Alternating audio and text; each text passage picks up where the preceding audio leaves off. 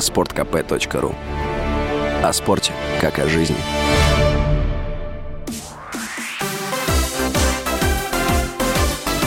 Новости спорта.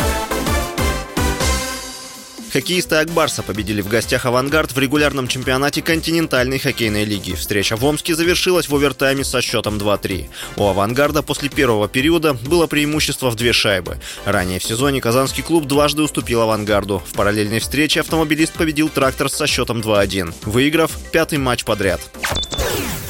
Нападающий Криштиану Роналду после публикаций о его ссоре с тренером и угрозах уйти из сборной опубликовал в Твиттер фотографию португальской команды и заявил о ее сплоченности на чемпионате мира в Катаре.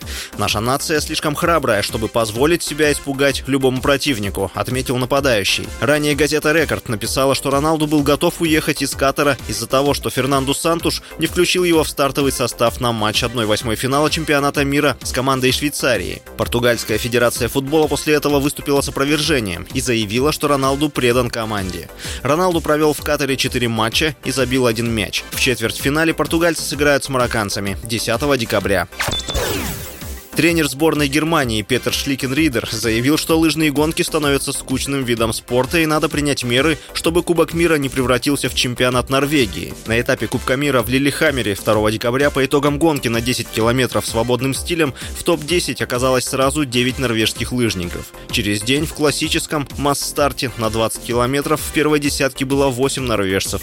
Российские спортсмены, напомним, отстранены от международных соревнований.